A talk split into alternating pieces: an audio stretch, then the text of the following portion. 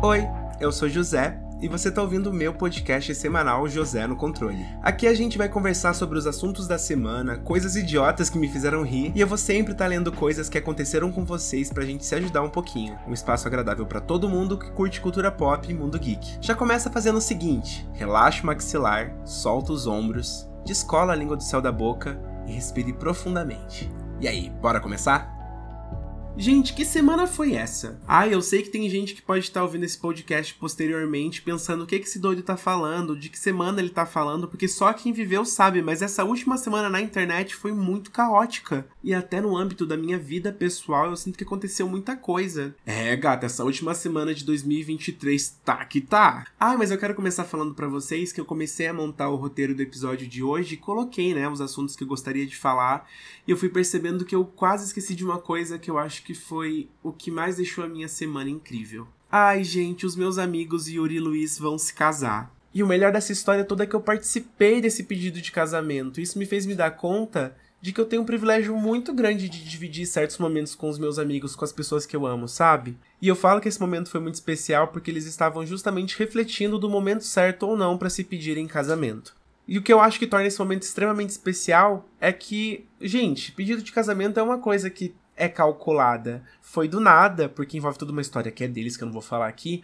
Que é fofinha também, mas né, eles não me deram autorização, tô já meio poucudo falando da história toda. Que é sobre fazer o momento ser especial. Então a minha presença ali, naquele momento, também foi algo que eles pensaram: hum, o José tá aqui, ele é um grande amigo nosso, vai ser lindo isso acontecer na frente dele. E de certa forma eu fui escolhido para viver isso. Ah, isso é tão lindo! Eu fiquei tão emocionado com isso, tão pensativo. E tiveram outras ocasiões que eu parei para pensar que me tornam muito abençoado de ter vivido aquilo com certos amigos. Ah, eu poderia citar várias coisas, mas é que são tão pessoais e são deles também, mas olha, sério, esse pedido de casamento me deixou muito contente, muito feliz e eu me sinto muito privilegiado de ter participado desse momento. Queria comentar com vocês porque foi uma coisa muito boa que aconteceu na minha semana e eu gosto de trazer aqui as coisas que aconteceram, porque esse podcast acaba sendo um diário também. Fico muito feliz que tem gente me escutando e eu acabo sendo meu próprio ouvinte, eu gosto de ouvir depois, sabe? E acho que na posteridade vai ser interessante ouvir o podcast da semana e tentar relembrar o que aconteceu naquela semana e viver ela de novo de forma nostálgica e com muita gratidão.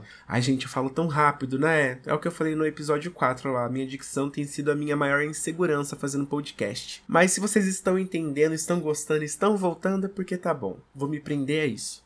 E eu recebi o melhor presente de Natal que eu poderia receber, gente. Esse fim de ano me pegou muito de surpresa e foi muito especial, porque eu dei de presente pro Luquinhas, meu namorado, um violão. Ele é um ótimo compositor, um ótimo musicista. E quando ele veio morar comigo, ele acabou vendendo o piano dele.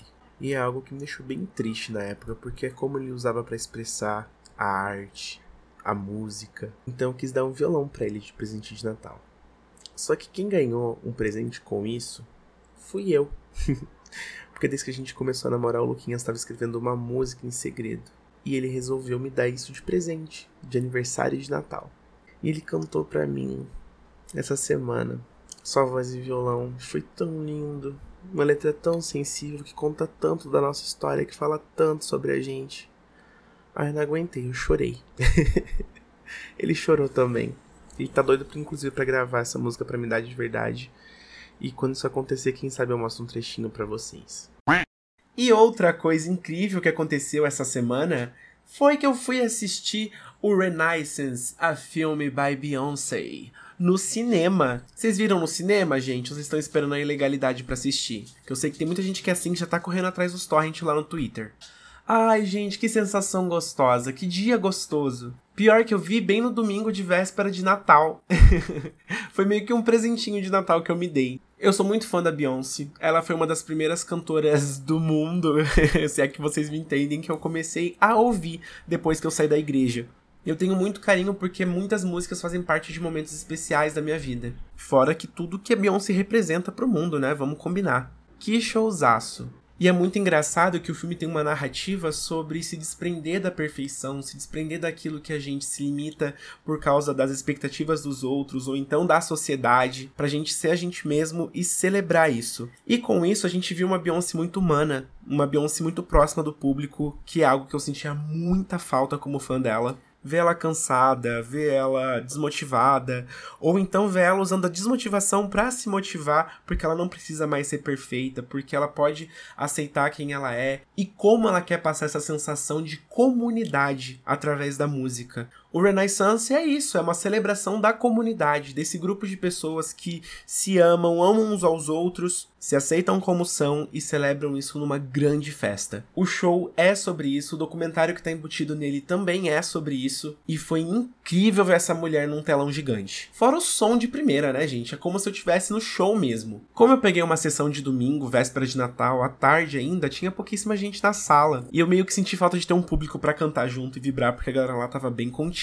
E não tem como falar do Renaissance sem falar da Beyoncé no Brasil. Cara, que surto foi esse? Inclusive, foi nesse momento que eu lembrei do pedido de noivado dos meus amigos, porque eles me chamaram lá na casa dele para assistir o The Eras Tour, é, gente, amo muito esses meus amigos mesmo. E aí aconteceu o pedido de casamento e em seguida a gente viu no Twitter que a Beyoncé estava no Brasil do nada. Gente, pera aí, eu vou desligar o meu, meu robô aspirador que começou a aspirar aqui do nada.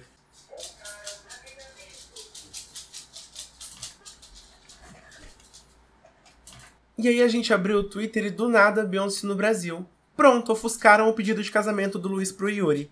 Brincadeira. Mas, gente, eu só consegui pensar, tipo, o lugar que eu estava no momento, né? E ao mesmo tempo eu comecei a imaginar, cara, e se eu tivesse lá? E se eu tivesse a sorte de estar na Bahia assistindo o filme naquele momento, fosse pro Club Renaissance com tudo pago e pum! Do nada Beyoncé no palco. Ai, não sei, eu ia achar que tava sonhando. Já pensou? Nunca na vida que eu ia acreditar que eu ia sair para ver um filme no cinema ia ganhar uma festa de graça e do nada Beyoncé no palco. Sério, isso é muito doido. Imagina a galera que foi chamado para tirar foto com ela. Meu Deus. Ah, eu não sei como é que eu ia reagir numa situação dessa, não, porque eu juro para vocês que na minha cabeça, quando eu narro isso, não parece racional. ah, então, fui ver um filme, fui pra uma festa de graça e do nada Beyoncé no palco. Sabe? Parece um sonho maluco. Só eu ter essa impressão? Ah, mas eu acho que essa semana foi muito abrilhantada por esses assuntos. Gente, no ódio da semana, eu trouxe uma situação que envolve a Beyoncé no Brasil. E como se trata do ódio da semana, eu imagino que quem frequenta o esgotão da internet chamado Twitter sabe muito bem do que eu vou falar agora. O que, que foi a Pete falando aquelas coisas no Twitter? Calma, nem todo mundo usa o esgotão da internet, então eu vou contar para vocês. Simplesmente do nada, a Pete fez o seguinte tweet, eu vou ler para vocês. Eu tô uns quatro dias sorumbática com redes sociais e tudo, porque mil coisas. Falou-se por alto da podridão de agências e mercado. Jovens se foram, está por isso mesmo. Manu lançou um assunto importante para debater o feminino na arte e a Bi, de Beyoncé, né, resolveu fazer a irmã Dulce em pleno Natal. Não me cancelem, eu amo, mas esse timing tá foda não cabe em redes. Na verdade, a sensação é cada um em seu casulo, em sua direção, vendo de camarote a novela da vida alheia, sugerindo soluções, discutindo relações, bem certos que a verdade cabe na palma da mão. 20 anos com volta e meia realizando esse sentimento de que ninguém se importa com nada além de si mesmo. Tomara que eu esteja muito errada. Valeu, Natalina! Esse é o tweet. E aí, obviamente, a Peach foi massacrada. Primeiro que, né, vamos combinar que a gente sabe muito bem que não se fala mal de Beyoncé na internet, que a Beehive é daquele jeito. No entanto, ela foi muito infeliz, né? Separei até aqui para vocês algumas respostas de alguns fãs. A Taliane mandou assim pra Pete. Mas vem cá, tu achou massa, Manu, trazer assuntos importantes como o feminino na arte, mas achou a Beyoncé meio irmã Dulce por ter colocado a equipe dela inteira trabalhando para ajudar comunidades brasileiras, inclusive da tua terra? Não, mulher. Inclusive, a maior página de fãs da Beyoncé também mandou uma coisa aqui pra Peach, eu vou ler pra vocês.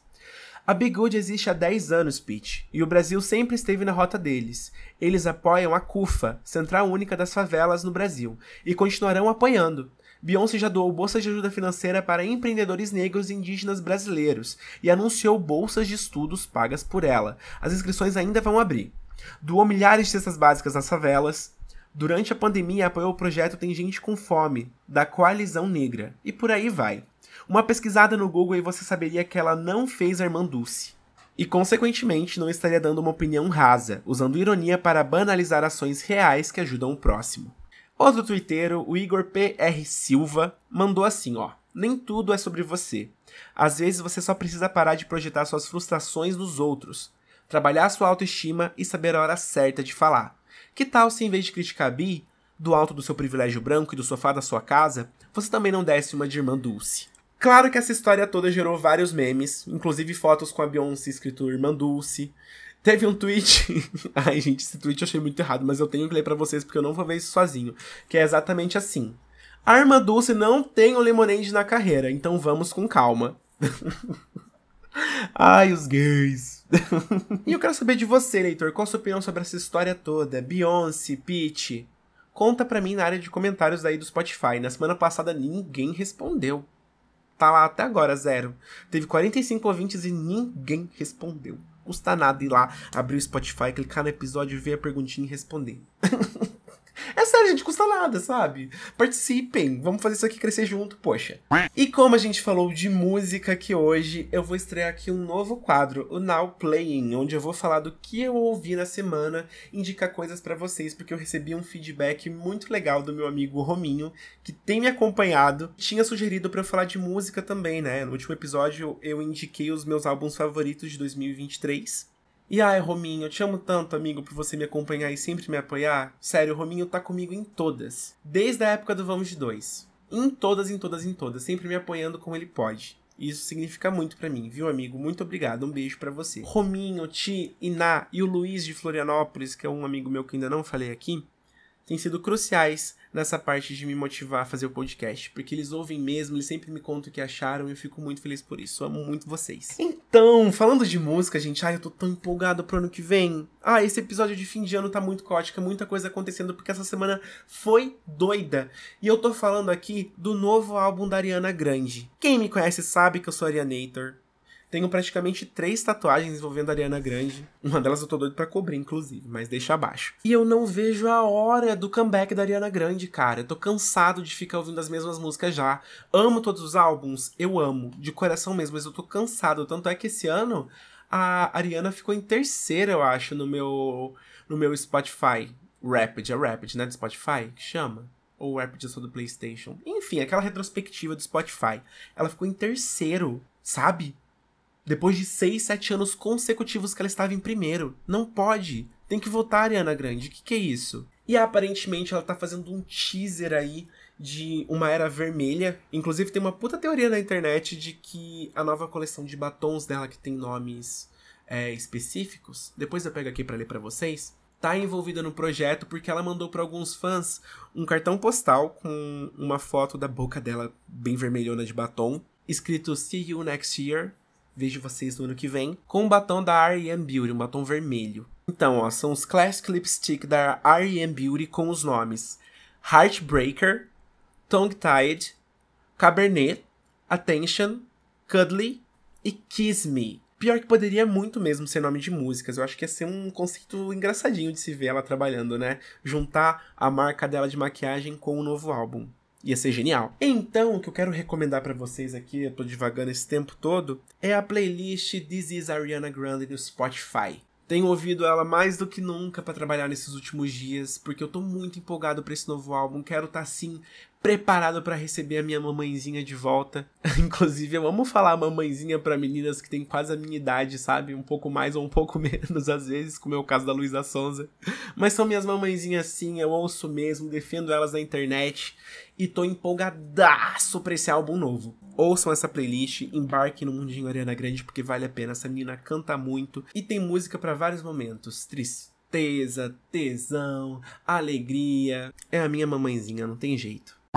E cara, quando eu falo que aconteceu muita coisa na internet, existem muitos assuntos que eu não quero nem comentar, porque, ai gente, esse podcast aqui é um lugar onde eu venho desabafar, eu gosto de colocar as, as energias positivas, as energias lá em cima, e não só por minha causa, por vocês também que estão ouvindo, porque o melhor elogio que eu gosto de receber sobre o meu podcast é que ele é leve, que ele é gostoso de ouvir, que vocês se sentem próximos de mim, que é como se a gente estivesse numa conversa. E nossa, para resumir, essa semana eu peguei até aqui um tweet que tá com aquele vídeo da Luana Piovani, que ela tá cansada da internet. O tweet é o seguinte: Meu Deus, é o Felipe Neto sendo chato, é a gay leitada por seis machos no grinder, é outra gay rica que não namora pobre, é a gay de porta aberta, é o pacto da branquitude da Pete criticando a Beyoncé, é o Nicolas Pratt usando o grinder. Chega! Exatamente, olha, eu resumi uma semana, a última semana de 2023, que foi o puro suco do caos. Inclusive, né, vamos tomar cuidado aí, porque ó, eu vou estar tá soltando esse episódio no dia 29 de dezembro, hoje é dia 28 28 de dezembro. Tem o quê? Mais dois dias aí, três dias, no caso de hoje, para acontecer coisa. Então, ó, tomem cuidado, hein? Se liga! Ai, que ódio! E agora, para você que gosta de videogame, me acompanha por causa de videogame, é um espacinho só nosso. Vamos falar um pouquinho de videogame no nosso Papo Gamer de hoje? Ai, gente, eu saio do YouTube, mas o YouTube não sai de mim. É como se tudo que eu falasse saísse de um roteiro pronto para vídeo. Mas vamos lá.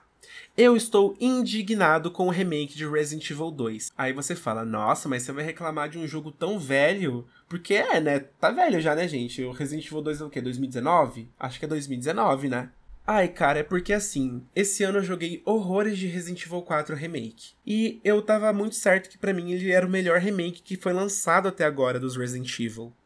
E de fato, ele para mim é um jogo perfeito, 10 10 10, sabe? Não tenho nada a reclamar dele. Aí eu inventei de jogar o remake de Resident Evil 2 no Natal, porque meio que é uma tradição minha, todo Natal zerar Resident Evil 2 e no Ano Novo zerar Resident Evil 3. Só que eu fui pego de surpresa nessa de jogar o remake. Eu achei o gameplay tão gostosinho, e eu botei o Luquinhas pra assistir, né, porque ele nunca teve contato com nenhum Resident Evil, e ele adorou a historinha, ele adorou o filme por trás do jogo, sabe, das cenas. E nossa, que jogo bom! E eu fico indignado porque ele é muito bom.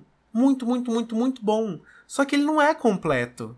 Sabe, a gente ignora porque ele é muito bom. Mas o fato de não ter campanha A e B para ambos os personagens torna ele inferior ao original nesse aspecto. E também inferior ao Resident Evil 4. E isso me deixa tão indignado porque, cara, a Capcom tinha a faca e o queijo na mão. Eles pegaram a faca, enfiaram no olho, o queijo enfiaram no cu. Sabe? Plena geração de PlayStation 4, tinha espaço para fazer uma história gigantesca com quatro campanhas que se ramificam e se encontram como era no original. Ah, não, não aceito, gente. Não aceito fazer o jogador de burro. Quando eu falei para vocês que eu tô indignado, eu tô indignado mesmo. Até hoje eu não superei, eu acho que eu nunca vou superar. Pior que isso, só Resident Evil 3, que eu não vou nem me dar o trabalho de jogar o remake, né, nesse final de ano. Vou baixar meu R3 original aqui no computador e vou jogar sim no ano novo para cumprir a, com, com as minhas tradições. Mas aquele remake do 3, olha, vamos nem comentar, vamos fingir que ele não existe, porque essa é minha vontade apagada a existência. No entanto, do Resident Evil 2 é tão bom, tão gostoso de jogar, mas tão incompleto, tão mal feito, né? Ai, cara, não, não tem perdão. Ai, eu fico indignado. Eu fico triste que a gente talvez nunca vá ter um remake de verdade desses jogos de novo, né?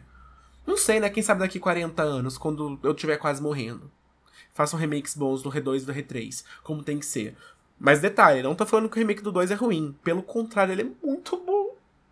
Ai, ele é muito bom e é por isso que eu fico indignado. Porque ele tinha tudo para ser perfeitaço, sabe?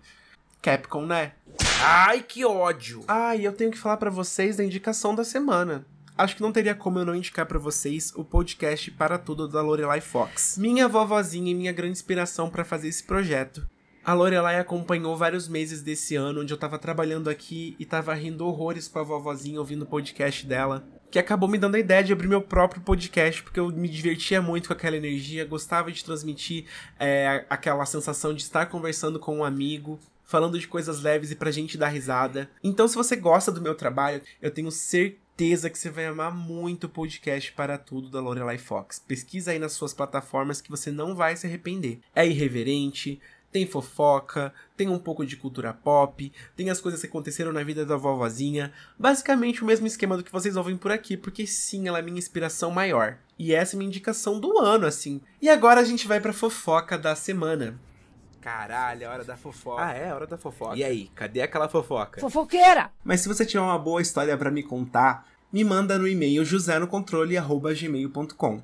Pode mandar seu nome, pode mandar fotos, porque eu acho que fofoca com fotos é melhor ainda, né? E eu gosto de imaginar a cara das pessoas que eu tô lendo na fofoca. Pode mandar prints e fique tranquilo, porque eu não vou divulgar nada. Vai ficar só entre a gente. E se precisar, eu até invento nomes fictícios. O importante é compartilhar sua fofoca. Inclusive, boa parte das fofocas que eu vou ler vão vir do meu podcast proibido José Sem Controle, onde eu vou contar experiências minhas, histórias um pouquinho mais adultas e fofocas pesadonas que vocês vão me mandar. O podcast José Sem Controle é exclusivo para apoiadores. E se você acredita no meu trabalho, quer me apoiar e acompanhar esses episódios proibidos, é só ir em apoie.se se barra José no Controle. E com 10 reais mensais, você ajuda a minha produção de conteúdo e ainda tem acesso a esses episódios exclusivos. Ai, gente, então, na fofoca da semana eu só vim dizer rapidinho que a Gypsy Rose foi solta. Hoje, no dia 28 de dezembro de 2023, ela cumpriu a sua prisão depois de matar a própria mãe. Quem lembra dessa história? A Gypsy Rose é uma menina que foi criada como uma criança doente e ensinada a agir como uma criança doente para enganar pessoas, para angariar dinheiro para ela e sua mãe. Como a Gypsy já estava maior de idade, já estava cansada dessa vida de mentiras por saber que não estava doente, que a mãe dela fazia ela forçar essa mentira toda, acabou assassinando a própria mãe. Essa história é muito mais complexa do que eu tô falando aqui. E o mundo está do lado de Gypsy Rose. Inclusive, está todo mundo comemorando que ela foi solta, diva, seja feliz, você merece a vida, porque é, é, doido falar isso, mas, gente, como é que ela ia escapar dessa mãe extremamente narcisista que fazia ela mentir sobre tudo e não deixava ela ser uma adulta normal? É complicado, né? Mas agora vamos pra fofoca da semana de verdade. Então, gente, eu vou contar aqui para vocês a história do triste podcaster que não recebe e-mails com fofoca. Não tem, porque ninguém mandou, gente. Não tem fofoca essa semana. Várias pessoas que me ouvem falam assim: ah, eu tenho que te contar uma fofoca, eu vou mandar para você. Contei do meu primeiro manda. homenagem a Ninguém manda mesmo. e é por lá que eu vou ler os e-mails pesadões que vocês me mandarem, os pedidos de ajudas cabeludos e as fofocas, que não podem ir pro Spotify. É bom que vocês até se motivam a mostrar pros amigos de você vocês vai ter acesso a esse conteúdo. Um beijo para você e até o próximo episódio. Tá comentando, reagindo. Ou então, me manda um e-mail pedindo ajuda, um conselho. Só pra gente dar risada aqui no podcast, vai? Conto com vocês na próxima semana pra eu ler um e-mail legal e bem babadeiro aqui, hein? No mais, desejo que vocês tenham um 2024 incrível. Aproveitem essas festas de fim de ano e que no ano que vem a gente possa estar juntinho aqui, fazendo esse podcast crescer, fazendo essa comunidade ficar cada vez maior e que todo mundo se divirta sempre e tenha dias melhores ouvindo meu podcast. Tá bom? Um beijo se você ouviu até aqui, é sempre muito importante ter o seu play e cogite me apoiar lá no meu Apoia-se. Eu contei cada coisa, gente. Eu já contei sobre o, o meu sub financeiro,